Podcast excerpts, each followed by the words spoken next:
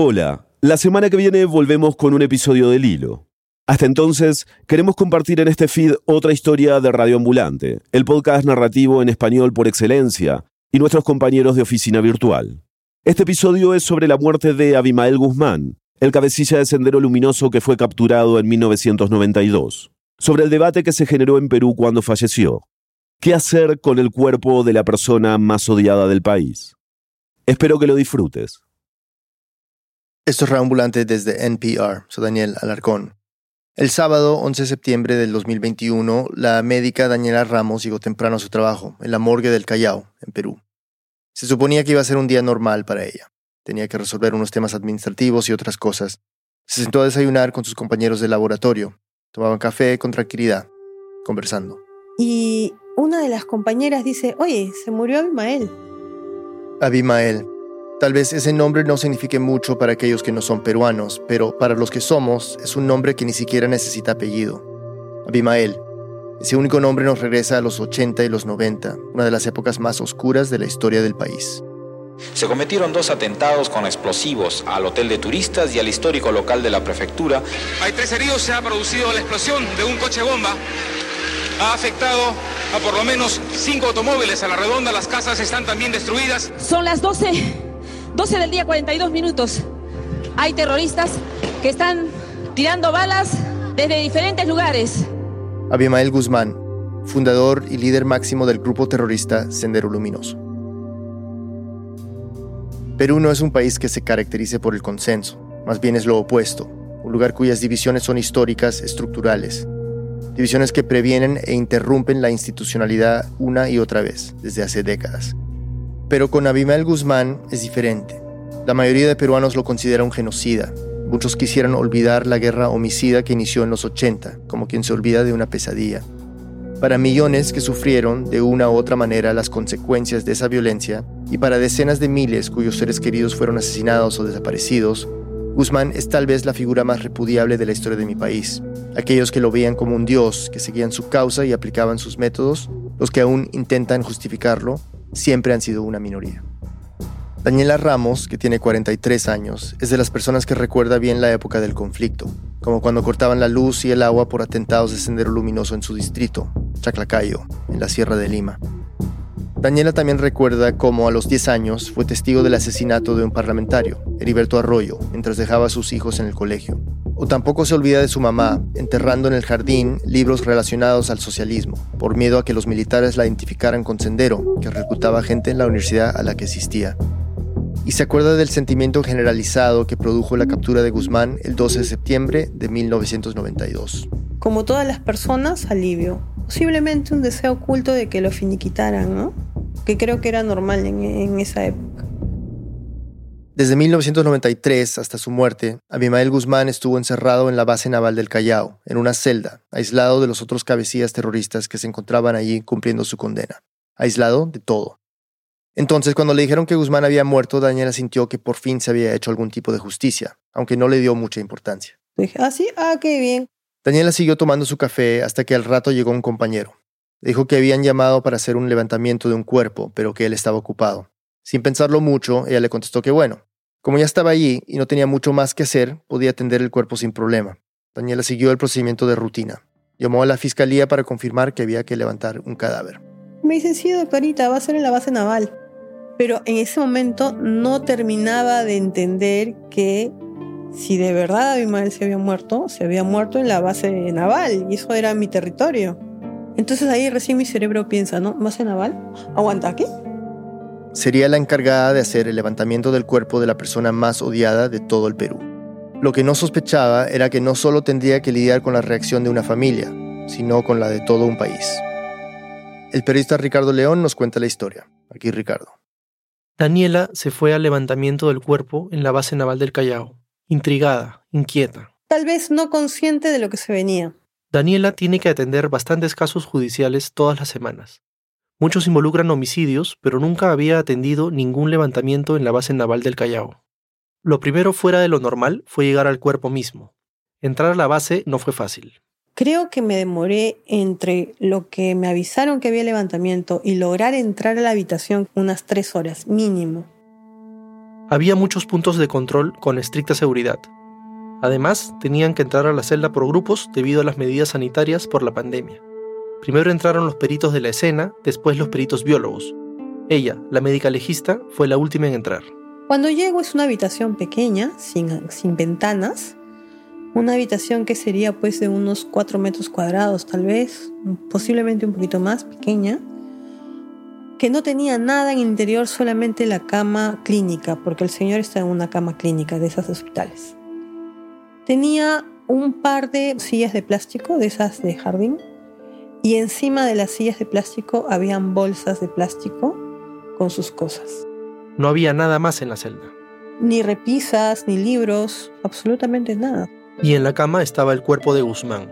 Un cadáver de alguien decrépito, muy envejecido, al que era bastante difícil reconocer. Para muchos peruanos, la última imagen que tenían de Guzmán era del día en que las autoridades lo exhibieron en 1992. En ese momento, un hombre de 57 años, encerrado en una jaula, vestido con un traje a rayas, casi como la caricatura de un preso, y gritando con el puño en alto, contestatario, furioso. Unos piensan es una gran derrota. Lo Sueñan. Loco. decimos, sigan soñando. Es simplemente un recodo, nada más. En cierta forma, todavía era intimidante. El monstruo de una nación. Abimael Guzmán nació en Arequipa, al sur de Perú. Se graduó en filosofía con una tesis sobre Kant, muy alejada de toda la ideología que desarrolló en Sendero Luminoso. Enseñó en universidades de diferentes partes del país hasta que llegó a la Universidad San Cristóbal de Buamanga, en Ayacucho, un departamento pobre, en su mayoría de origen indígena, históricamente vulnerado por las élites poderosas del país. Para ciertos jóvenes universitarios de la zona, la ideología de Guzmán tenía sentido. Sendero Luminoso era una organización radical entre muchas de la época. Todas se creían los herederos auténticos del Partido Comunista del Perú, pero el grupo de Guzmán se distinguió por ser el más violento. El llamado a la guerra popular fue, de hecho, uno de sus objetivos centrales. En 1980, después de 12 años de gobierno militar, mientras el resto del país celebraba el retorno de la democracia, Sendero quemó urnas de votación en un pueblo ayacuchano, iniciando una guerra homicida que terminaría con la vida de casi 70.000 personas. Más de la mitad de esas muertes se atribuyen a Sendero Luminoso, el resto a las entidades del Estado y otros grupos armados. Abimael movilizaba a sus seguidores con una visión de un Perú maoísta, sus ideas y su retórica llevaron a personas a cometer atentados, a asesinar y torturar.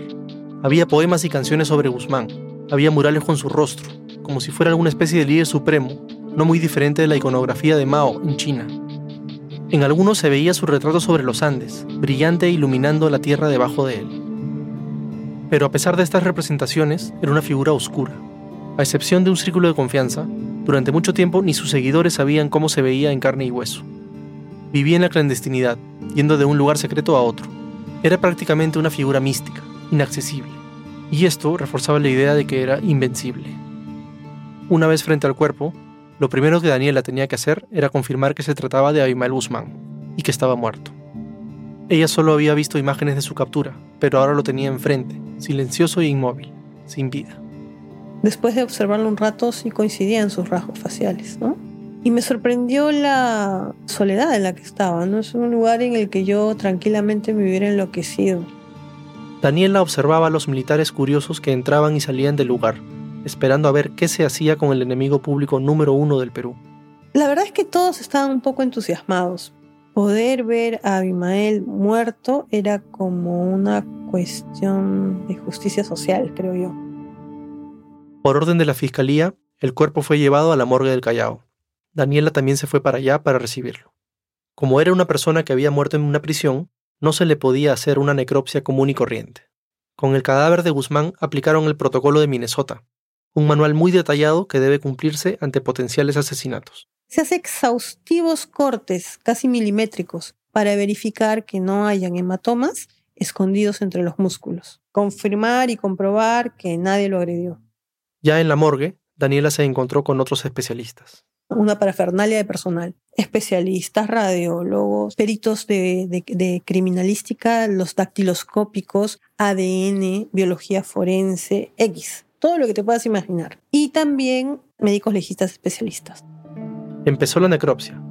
Iban analizando cada parte del cuerpo con un cuidado minucioso. No estaba en buenas condiciones. Estamos hablando de un tipo de 86 años que había estado encerrado un tercio de ellos. Tenía cierta insuficiencia renal, insuficiencia hepática, un estómago totalmente desgastado, posiblemente por las medicinas y por el estrés que bien merecido se lo tenía además. No mucho después de que empezó la necropsia, con la noticia ya circulando por todas partes, las afueras de la morgue se llenaron de personas. Ya había gente afuera gritando, haciendo barras.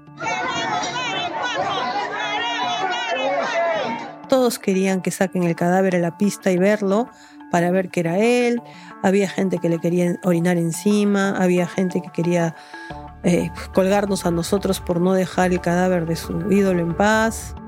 Daniela y sus compañeros ya estaban acostumbrados a lidiar con los familiares de los muertos que fallecían en guerras de pandillas y ajustes de cuentas entre narcos. Pero no a esto. Estaba tensa, molesta, especialmente por la exigencia del examen que había que hacer. Pasaba el tiempo y el trabajo no se terminaba. Eran como que las 4 de la mañana y yo estaba con ese señor y la historia del señor desde las 9 de la mañana. Además de que había estado parada casi todo el tiempo, subiendo y bajando escaleras. Ya como que dejé en algún momento de reflexionar en la trascendencia del asunto.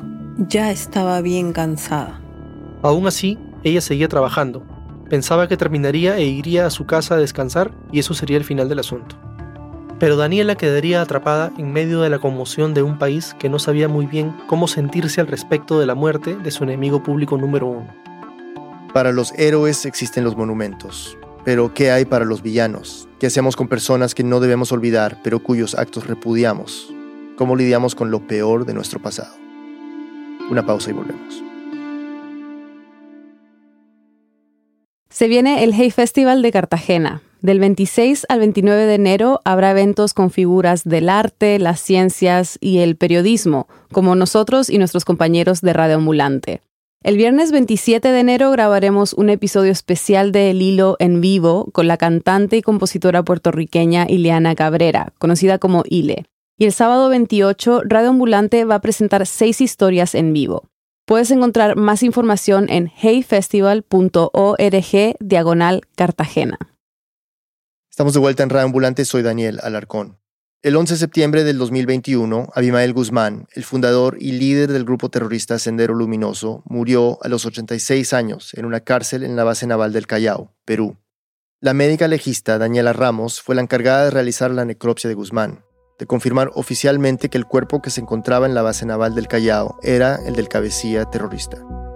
Al poco tiempo se hizo evidente que nadie sabía qué hacer con aquel cadáver incómodo.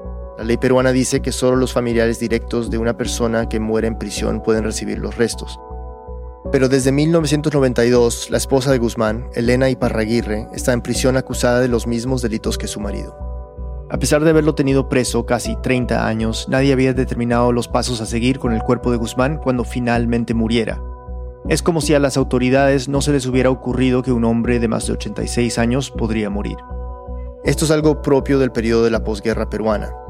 En los 90, líderes y miembros de grupos como Sendero Luminoso fueron encarcelados con condenas de 20, 30 años, condenas en ese entonces celebradas por casi todos los peruanos pero se hizo poco para procesar lo sucedido o planear la reinserción de los senderistas cuando cumplieran su condena, y mucho menos cómo lidiar con sus muertes. Además, Abimael Guzmán no era cualquier preso, y su muerte una muerte más. Ricardo León nos sigue contando. En las noticias se empezó a discutir qué hacer con el cuerpo. Las familias de las víctimas, comentaristas y exmiembros del gobierno pedían una cosa. Estamos pidiendo a las autoridades que su cuerpo sea cremado y sus cenizas sean arrojadas al mar o sean arrojadas al tacho de basura. No se le puede dar un entierro público ni a Abimael Guzmán ni a ninguna persona de la cúpula terrorista, porque no se puede crear un mito, una leyenda. Y ya está en manos del Ministerio Público simplemente incinerar el cuerpo y tirar la, la ceniza en cualquier parte menos en el mar de Grau. Por favor, yo creo que no hay que contaminar el mar de Grau. El miedo era que sepultar los restos en un cementerio pudiera convertir su tumba en un lugar de culto. Puede sonar una exageración para algunos, pero recuerden que el país vio cómo sus seguidores lo idolatraban en el pasado. No solo habían estado dispuestos a morir por su revolución, sino por él mismo, por su figura. Ya había habido otro momento en el que el Perú tuvo que confrontar precisamente este miedo. Revelador video grabado por la policía muestra la manera en que Sendero Luminoso rinde culto a sus muertos en un mausoleo levantado en el distrito de Comas. En el 2016, los medios sacaron un par de videos que mostraban a decenas de personas reunidas en un cementerio en medio de los cerros áridos del norte de Lima. Estaban ahí para la inauguración de un mausoleo en el que iban a enterrar a ocho personas acusadas de ser miembros de Sendero Luminoso y que fueron asesinadas en 1986, durante los motines de diferentes cárceles de la capital peruana. Habían entregado los cuerpos hacía muy poco a sus familiares, quienes decidieron construir aquel mausoleo y reubicar los restos en lo más alto del cementerio. Ahora bien, no todos los que fueron asesinados a manos del Estado en la matanza de los penales del 86 eran senderistas comprobados. Los grupos frente al mausoleo eran diversos, y mientras unos gritaban amnistía para Guzmán y hablaban del proletariado, otros solamente estaban rindiendo homenaje a sus seres queridos no siendo necesariamente apologistas del terrorismo. Cuando le preguntaron por el mausoleo, el entonces presidente peruano, Pedro Pablo Kuczynski, de ideología de derecha, dijo, Evidentemente ha habido un error administrativo en algún lado al, darle el permiso para construir esto. Eh, yo creo que hay que retirar los cadáveres que estén ahí con respeto y luego el mausoleo debe desaparecer. Y así fue. La construcción del mausoleo fue tema de debates hasta que en el 2018 las autoridades declararon que el mausoleo era una apología al terrorismo, un delito bajo la ley peruana. Además, se había construido sin los permisos requeridos. Entonces lo derrumbaron. Los cuerpos se exhumaron una vez más y se enterraron en otro cementerio en nichos separados. Volvamos a Daniela. El sábado y el domingo fueron de trabajo con el cuerpo, papeleo, asuntos burocráticos. Fueron días extenuantes y todavía no se decidía qué hacer con el cadáver. Llegó el lunes y con él más problemas. Un político se acercó a la morgue. Llegó muy temprano, llegó más temprano que yo, y quería entrar y que lo deje ir a ver el cadáver. Entonces yo entré y no, no lo invité a seguir. Era José Cueto, un oficial retirado de la Marina que ahora es congresista de Renovación Popular, un partido de derecha cristiana. Y él me amenazó, me dijo, usted sabe que soy congresista, ¿no? Que yo puedo entrar a donde yo quiera. Pero Daniela conocía la ley y le dijo, le dije, no, usted lo que puede hacer es pedir informes a donde quiera, pero usted no puede entrar a donde quiera. Justo después del incidente, Cueto habló con los periodistas afuera de la morgue. La encargada, que es una doctora, dice que no tiene orden, que no puede dejar pasar, a pesar de que existe una ley, que un congresista puede ingresar a cualquier entidad de, pública para verificar cualquier cosa, cualquier actividad. No quieren dejar entrar, se han cerrado, dice que no tienen orden de la fiscal. Esto solo crea explicación. Esto era solo una alerta de que venía una semana difícil. Daniela estaba en una posición bastante incómoda. Mi unidad médico-legal y mis colegas y yo fuimos los últimos rehenes de ese señor. Nosotros llegábamos a trabajo y no podíamos salir, nos quedamos encerrados. Fui una guardiana involuntaria. Y aquí me pregunto, ¿era viable una salida humanitaria? ¿Un país puede ofrecer dignidad al mayor de sus enemigos? Y si no, ¿en qué nos convierte? Creo que una de las personas más indicadas para responder esta pregunta es él. José Carlos Agüero Solórzano, historiador y escritor. José Carlos es hijo de senderistas. Su madre fue asesinada extrajudicialmente y su padre murió en la matanza de los penales del 86, la misma en que fueron asesinados los que fueron enterrados en el mausoleo. Sin embargo, en el caso del papá de José Carlos, su cuerpo sigue desaparecido. En 2015 escribió el libro Los Rendidos, un ensayo que invita a repensar el modo de recordar la violencia y el conflicto armado en el Perú tomando en cuenta el punto de vista de las familias de miembros de Sendero Luminoso. De este libro también salió un episodio de Radio Ambulante, titulado El Hijo. Y bueno, como se podrán imaginar, el libro no fue muy bien recibido por una gran parte del público general peruano. El libro fue recibido como apología del terrorismo, básicamente violencia verbal. Me pareció importante hablar con José Carlos porque es de los pocos peruanos que ha escrito desde ese lugar, desde quien hereda una historia familiar senderista.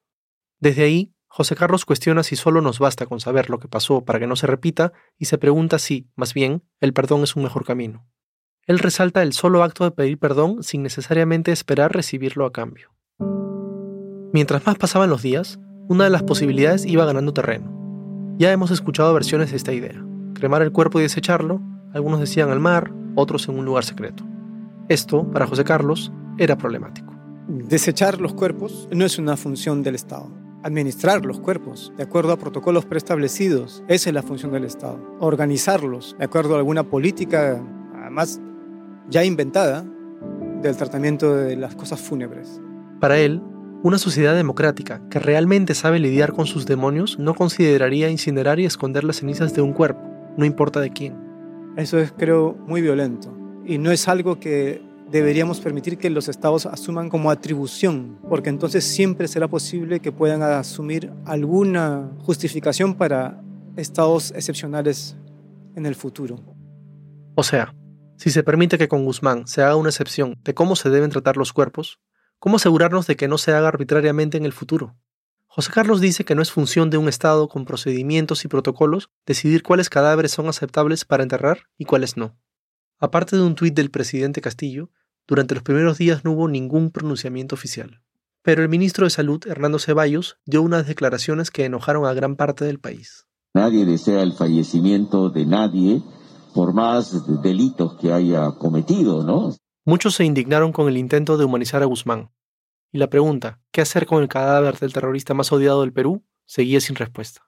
En la calle el debate estaba encendido, y mientras tanto, el cuerpo seguía en la morgue. Fue hasta el quinto día que el Congreso del Perú aprobó una ley que permite al sistema judicial cremar los cuerpos de condenados por terrorismo que mueren en prisión cumpliendo su sentencia. Esto en caso de que afecten la seguridad y el orden público. Ahora la pregunta era, ¿cuándo iban a incinerar el cadáver de Guzmán? El 23 de septiembre, o sea, casi dos semanas después de la muerte de Abimael Guzmán, recibí una llamada a las 4 de la tarde. Era una persona que trabaja en prensa del Ministerio del Interior, a quien yo no conocía. Me dijo que se iba a dar fin al asunto de los restos de Abimael Guzmán, pero no entró en detalles. Sinceramente me sentí intrigado, dudoso. Este gobierno no es precisamente transparente, como lo demuestran las más de 20 alertas de acciones contra la prensa emitidas por los dos gremios de periodistas más importantes del Perú. ¿Para qué querían que los periodistas viéramos lo que iba a suceder? ¿Qué mensaje intentaban dar? ¿Para qué me querían utilizar? Sin más explicaciones, me citaron en el Ministerio del Interior a las 9 de la noche con una sola condición que no publicáramos nada hasta que todo terminara. Esa noche esperé en la recepción hasta que apareció el mismo funcionario que me había llamado en la tarde y subimos a una camioneta.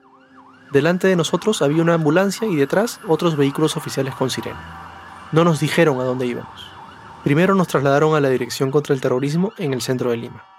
Otra vez esperamos en la zona de ingreso y allí nos pidieron entregar los celulares y grabadoras. Solo me quedé con una libreta y un lápiz. Subimos al mismo vehículo, esta vez hacia la morgue del Callao. Una de las personas que estaba ahí conmigo era Jimena de la Quintana, corresponsal de CNN en Perú.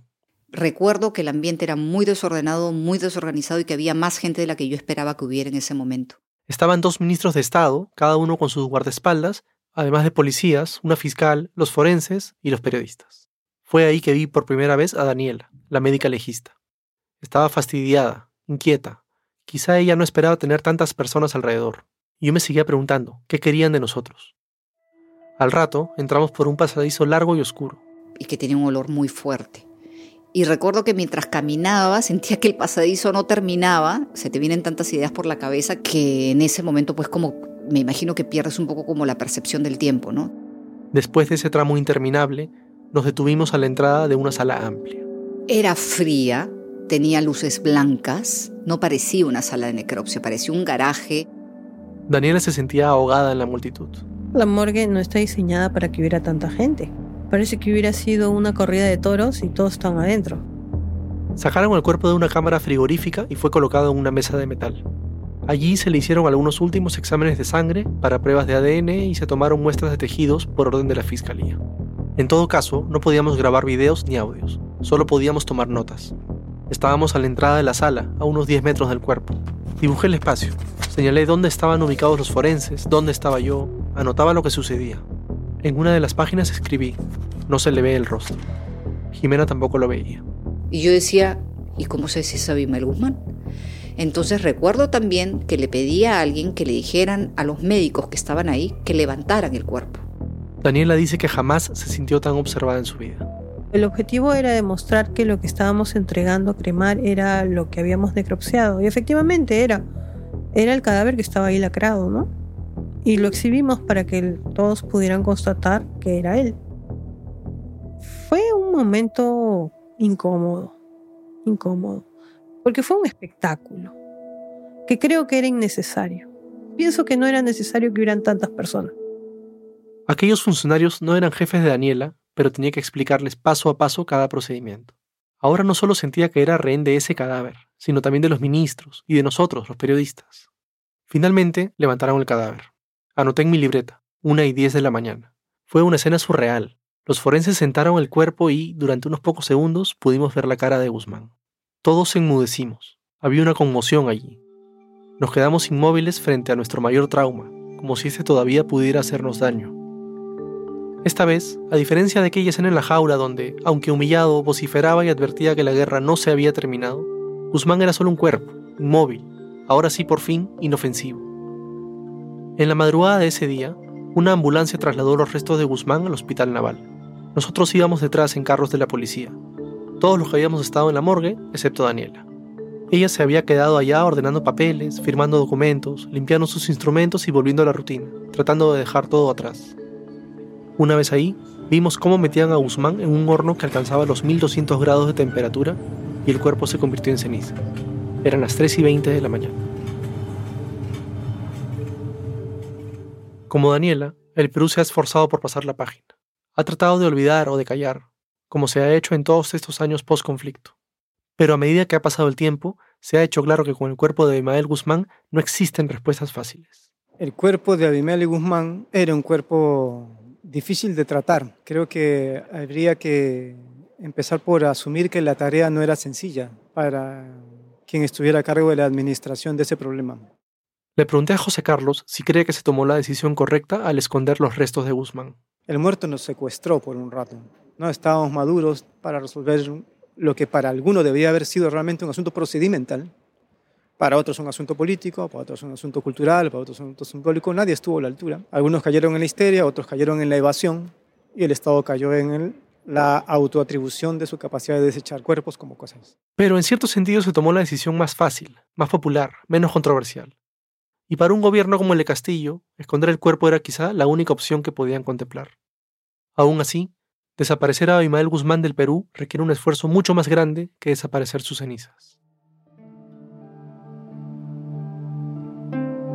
Ricardo León es periodista y editor de El Comercio. Vive en Lima. Esta historia fue producida por Ricardo y por Luis Fernando Vargas, editor de Radio Ambulante. Luis Fernando vive en San José, Costa Rica. Este episodio fue editado por Camila Segura, Natalia Sánchez Loaiza y Daniel Alarcón. Bruno Celsa hizo el fact-checking. El diseño de sonido es de Andrés Aspiri con música original de Remy Lozano. El resto del equipo de Radio Ambulante incluye a Paola Leán, Nicolás Alonso, Liseta Arevalo, Pablo Argüelles, Aneris Casasús, Diego Corso, José Díaz, Emilia Herbeta, Camilo Jiménez Santofimio, Selene Mazón, Juan David Naranjo, Ana Pais, Laura Rojas Aponte, Bárbara Sógil, David Trujillo, Ana Tuirán y Elsa Liliana Ulloa. Carolina Guerrero es la CEO. Radio Ambulante se edita en Hindenburg Pro. Si eres creador de podcast y te interesa Hindenburg Pro, Entra a hindenburg.com barra radioambulante y haz una prueba gratuita de 90 días. Radio Ambulante cuenta las historias de América Latina. Soy Eliezer Budasov. Gracias por escuchar.